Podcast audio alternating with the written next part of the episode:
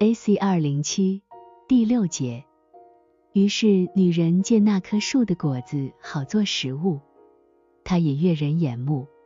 那棵树令人喜爱，能使人有智慧，她就摘下它的果子来吃，又给那同她在一起的丈夫，他也吃了，好做食物，欲望悦人的眼目，幻想令人喜爱，能使人有智慧，满足的愉悦。这是自我或女人，丈夫，他也吃了，意味着理性上的赞同。减 A.C. 二六五，A.C. 二零八，这是上古教会后裔的第四代，他们任凭自己被自我之爱所诱惑，并坚持只信仰那些能够通过感官和知识得到确认的启示内容。A.C. 二零九，好做食物，悦人眼目，令人喜爱。能使人有智慧，这些用词适用于生活在上古时期那些人的性情。具体来说，这些词语与意志相关，因为他们的恶乃是从意志流出。当论及洪水之后的人，这类的表达就不再那么与意志相关，而是关乎理智，因为上古之人是从良善掌握真理。洪水之后的人，则是从真理拥有良善。A.C. 二一零，我们来了解一下什么是人的自我。人的自我是一切邪恶和伪谬，他们从对自己和对世界的爱欲中涌现出来，并且他们不相信主或圣经，只相信自己。如果他们在感官和知识上不能理解的，他们认为那就是不存在的。由此。们变得只有邪恶和伪谬，扭曲的看待所有事物。他们把邪恶看作良善，良善看作邪恶，把伪谬看作真理，真理看作伪谬。他们认为存在的事物不存在，不存在的事物是一切。他们还称恨为爱，称爱为恨，称暗为光，称光为暗，称死为生。称生为死，在圣经中，这样的人被称为瘸子、瞎子。人的自我就是如此，其自身就是地狱和诅咒。A.C. 两百一十一第七节，他们二人的眼睛被打开了，知道自己是赤身露体。他们的眼睛被打开了，意味着由于内在的指示，他们认识到并承认自己是赤身露体。这意味着他们已不再保持原有的纯真，而是陷入了邪恶。A.C. 二幺二，眼睛被打开，象征内在的指示。这从圣经中类似的用语可知。例如，巴兰看到异象，就说自己是眼睛睁开的人。民数记二十四章三节。又如，当约拿丹尝了蜂蜜，从里面的指示。知道那样的做法是恶的，就说他的眼睛明亮了，也就是他得到了启发，看到了之前所不知道的。撒姆耳记上十四章二十九节，在圣经中，眼睛多次用来代表理智，因而代表从理智来的内在指示。例如，耶和华我的神啊，求你使我眼目光明。免得我沉睡至死。诗篇十三篇三节，在此象征理智。他们有眼睛看不见。以西结书十二章二节，此处表示不愿意理解，要使这百姓眼睛昏迷，恐怕眼睛看见。以赛亚书六章十节，意思是要使他们盲目，免得他们明白。摩西对百姓说。但耶和华到今日没有使你们心能明白，眼能看见，耳能听见。生命记二十九章四节，在此，心象征意志，眼象征理智。在以赛亚书中提到主将要开瞎子的眼，以赛亚书四十二章七节，在同一先知书中预言。瞎子的眼必从迷蒙黑暗中得以看见。以赛亚书二十九章十八节。A.C. 两百一十三，知道自己是赤身露体，意味着他们认识并承认自己不再像从前那样纯真，而是落入邪恶。这可以从前一章最后一节中看出。其中说，当时夫妻二人赤身露体，并不羞耻，意味着他们是纯真无邪的。与此相反，当他们感到羞耻时，就如这里所描述的，他们用无花果树的叶子遮挡自己。因为当一个人的纯真失落了，赤身露体就就成了一种羞耻。因为他们意识到自己有邪恶的念头，因此在圣经中，赤身露体被用来象征羞耻和罪恶，用来描述堕落的教诲。例如，你赤身露体，滚在血中，以西结书十六章二十二节，留下你赤身露体，都被显露。以西结书二十三章二十九节，我却买买白衣穿上，叫你赤身的羞耻不露出来。启示录三章十八节，那警醒，看守衣服，免得赤身而行，叫人见他羞耻的有福了。启示录十六章十五节，这句论到教会的末期，人若发现妻子有什么赤裸之事，就可以写休书休他。生命记二十四章一节，因同样的缘故，亚伦和他的儿子在就近祭坛供职时，要穿细麻布的裤子，以遮掩赤身，免得担罪而死。出埃及记二十八章四十二节和四十三节。A.C. 二幺四被称为赤身露体。是因为他们被遗弃在自我中，那些完全沉浸在自我或自己之中的人，不再拥有聪明和智慧或信仰，他们因此被剥夺了真理与良善，从而陷入了邪恶。A.C. 二幺五，除了邪恶和伪谬，自我什么也不是。由此我还能确定，无论灵在哪里说出的话，只要是出自他们的自我。就是邪恶与伪谬到了一种程度，只要让我知道这些话是从他们的自我来的，我立刻就知道它是错的，尽管他们深信自己的话是真实的，以至于在说话时毫不怀疑。这种类型的人都与他们极为相似。每当人们开始去推理关于属灵和属天的生活或关于信仰之事时，我能察觉到他们在怀疑，甚至否认，因为对关于信仰之事的推理相当于怀疑和否认。类似的，因为凭自己，也就是出于自我去推理，就落入纯粹的伪谬，结果陷入幽暗的深渊，也就是伪谬的幽暗之中。当他们深陷于这个深渊时，微小的疑虑竟能超越一千个真理。这一律犹如微尘，只需落于眼瞳，便能遮蔽整个宇宙，使人看不到其中的一切。关于这些，主在以赛亚书中说：“祸哉，那些自看为有智慧、自看为通达的人。”以赛亚书五章二十一节。又在同一书中说：“你的智慧聪明使你偏邪，并且你心里说。”唯有我，除我以外再没有别的。因此，祸患要临到你身，你不知何时发现灾害落在你身上，你也不能除掉。所不知道的毁灭也必忽然临到你身。以赛亚书四十七章十节和十一节，在耶利米书中，个人都成了畜类，毫无知识。各银匠都因他的偶像羞愧。他所铸的偶像本是虚假的，其中并无气息。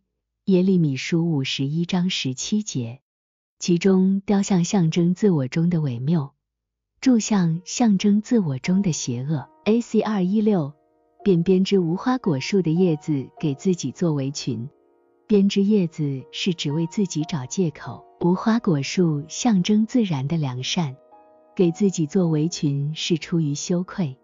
这是上古之人的言说方式，他们如此描述教会当前这一代。这一代人以自然之善代替了先前的纯真，以此来掩饰他们的邪恶，并且因为这种自然之善，他们感到羞愧。A.C. 两百一十七，葡萄树在圣经中象征属灵的善，无花果树象征自然的善。然而，如今这些象征的意义几乎已被遗忘，因为圣经的深层含义已经失落。尽管如此，每当这些词语出现时，它们都保留着这样的寓意。这也同样适用于主在各预言中关于葡萄园和无花果的描述。例如，耶稣看见路旁有一棵无花果树，就走到跟前，在树上找不着什么，不过有叶子，就对树说：“从今以后，你永不结果子。”那无花果树就立刻枯干了。马太福音二十一章十九节，这意味着。地上已经没有善良，连自然之善也没有了。在耶利米书中，葡萄树和无花果树的象征也是如此。书中这么说：他们行可憎的事，知道惭愧吗？不然，他们毫不惭愧，也不知羞耻。因此，耶和华说：我必使他们全然灭绝。葡萄树上必没有葡萄。无花果树上并没有果子，叶子也必枯干。耶利米书八章十二、十三节，这意味着所有的良善，无论是灵性的还是自然的，都已经消失。就像今天的人们，尽管他们深陷邪恶之中，却几乎不再有羞愧之情，甚至为自己的罪恶行为自豪。在何西阿书中说。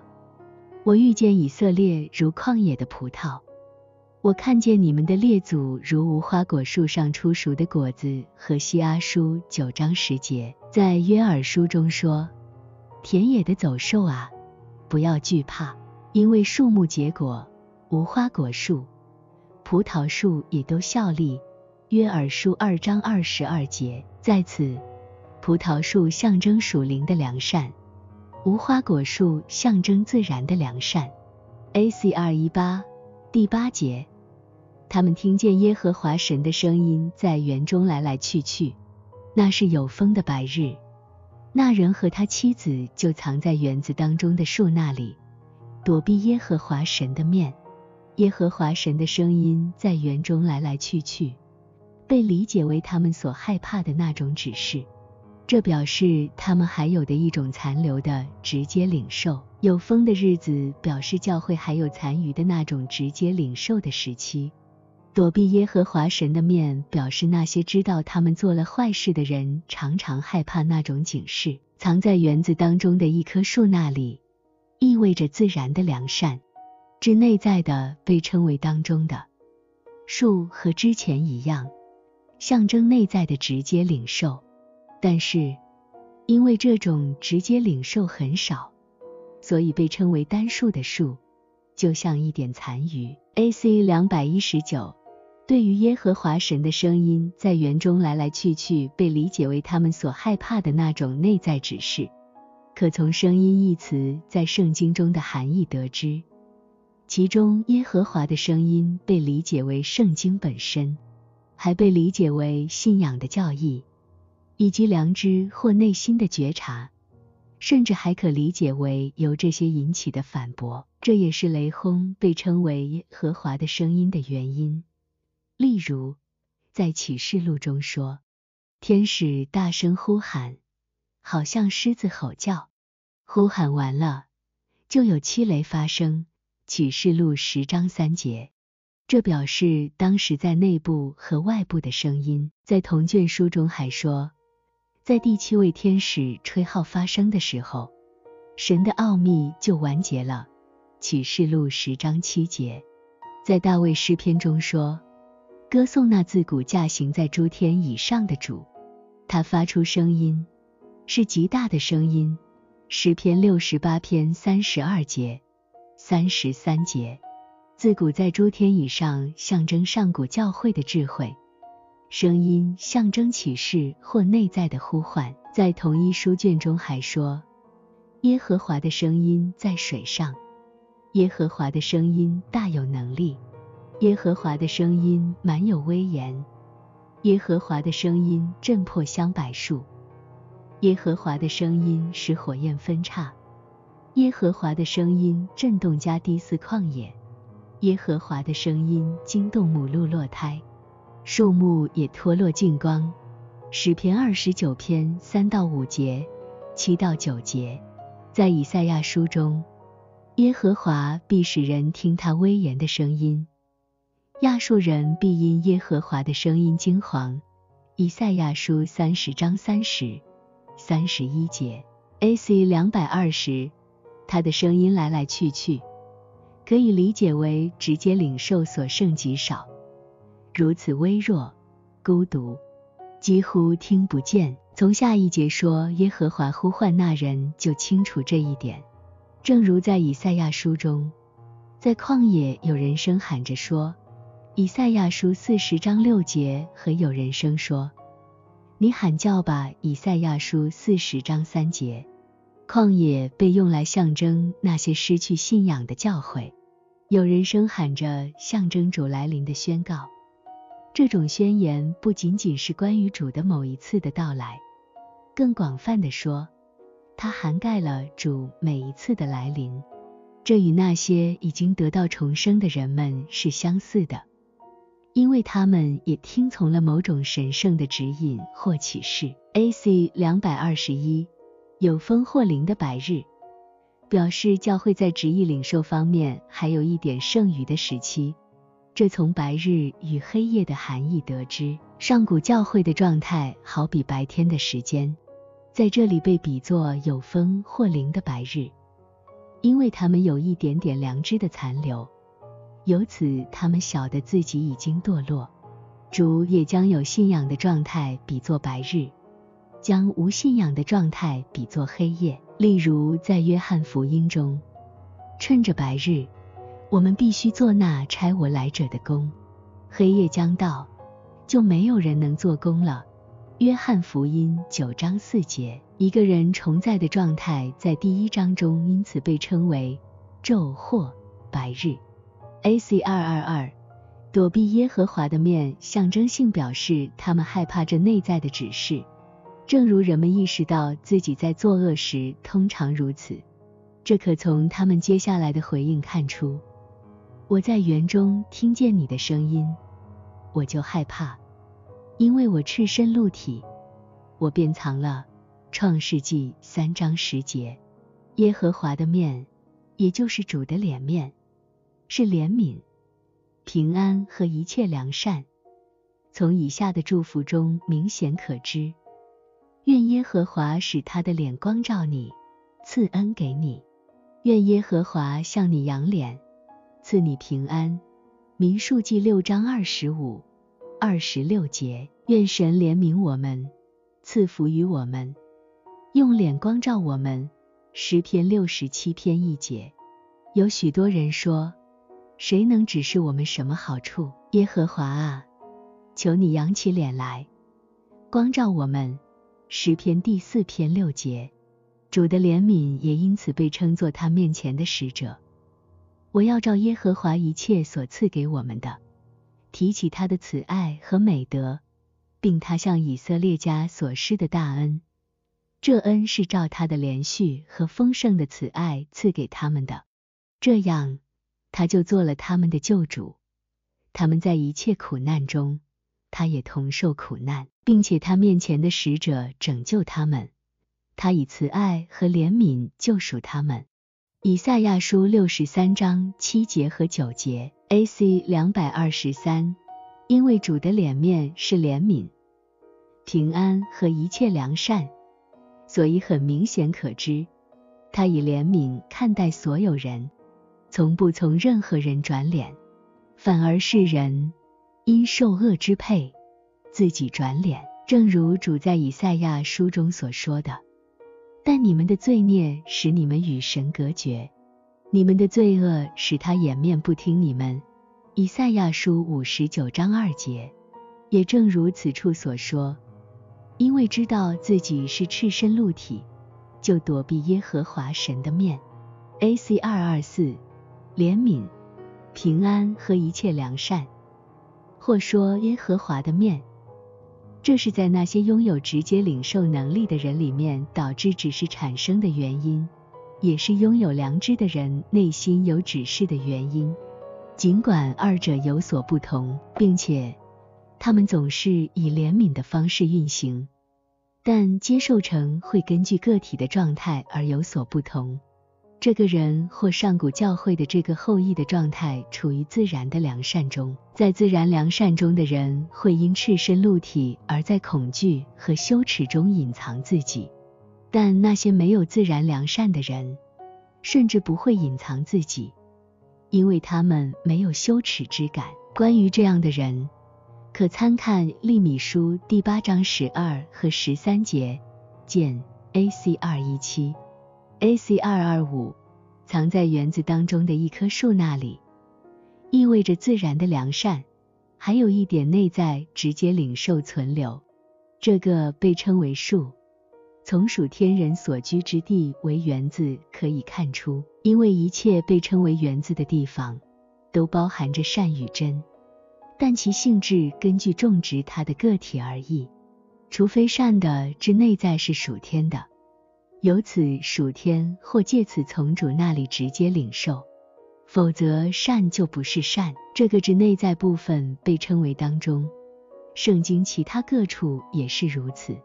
A.C. 二二六第九十节，耶和华神呼唤那人，对他说：“你在哪里？”他说：“我在园中听见你的声音，我就害怕，因为我赤身露体。”我便藏了呼唤园中的声音，我就害怕，因为我赤身露体。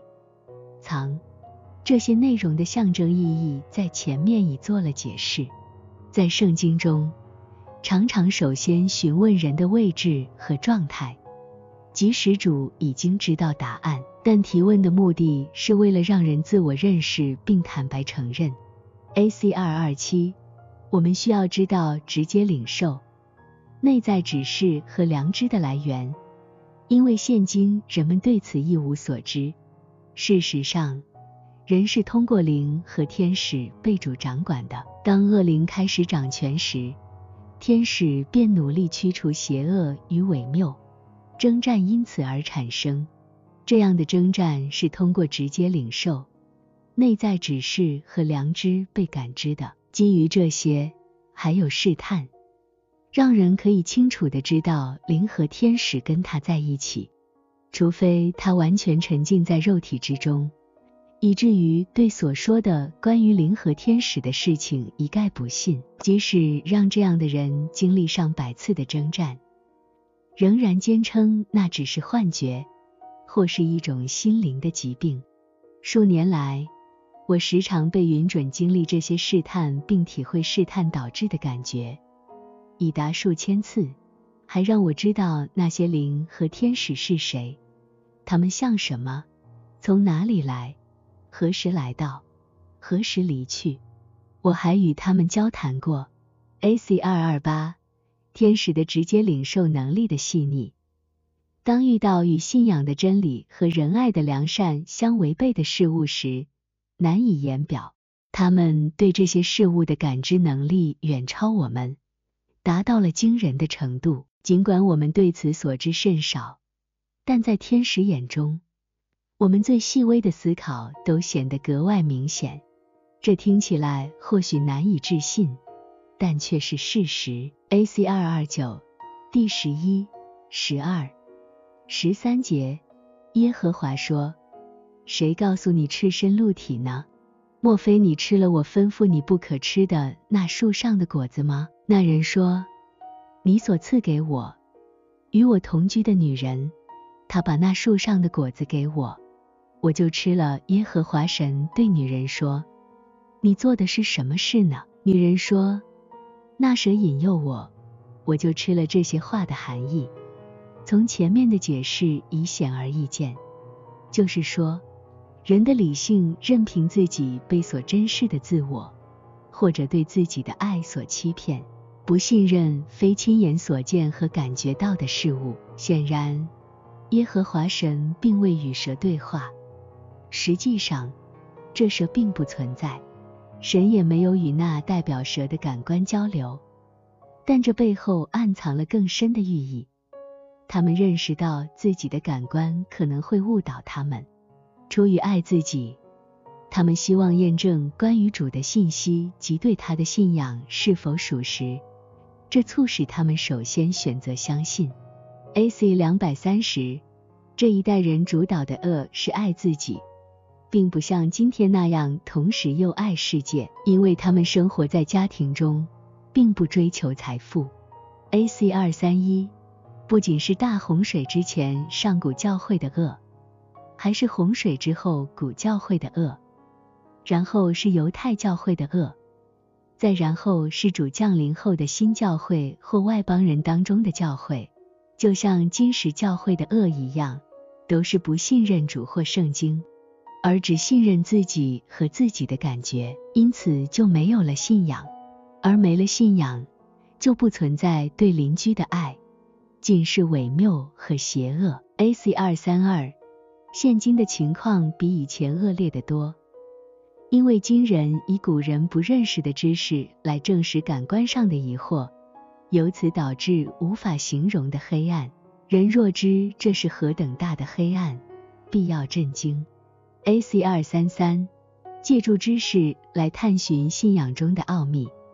其难度仿佛骆驼试图穿过针眼，这种困难与肋骨试图调控胸腔及心脏的微细纤维同等。相较于属灵和属天的领域，感官与知识显得异常粗糙，甚至更甚。那些仅仅追求探索自然界深层奥秘的人，尽管这些奥秘无穷无尽，但他们往往只能窥见冰山一角。而在探索过程中，他们往往误入歧途，这是公认的事实。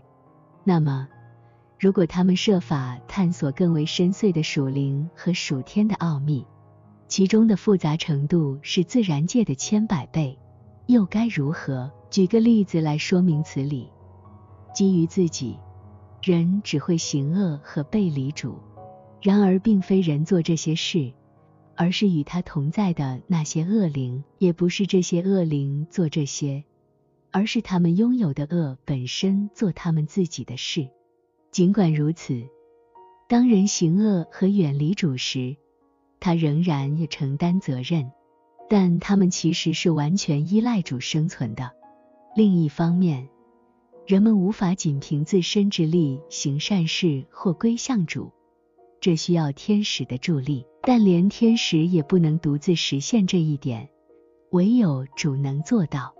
尽管如此，人们还是能像是依靠自己的力量那样去行善和归向主。这种深奥的事实超出了我们的感官、知识和哲学的认知范围。当我们依赖这些工具时，这些真理可能会被误解或完全否定。即便他们是真实无误的。此外，对于其他许多事物，同样的道理也适用。由此可知，那些依赖感官和知识来探索信仰奥秘之人，不仅陷入疑惑，更走向否认，也就是堕入黑暗，结果落入各种欲望之中。因为当人信了错的东西，也会照此做出错事。当人不相信存在什么属灵和属天的东西，就会因此只相信属肉体和属物质的东西。于是，他们就爱那些属于自己和属于世界的一切，欲望与邪恶便以此方式从伪谬而来。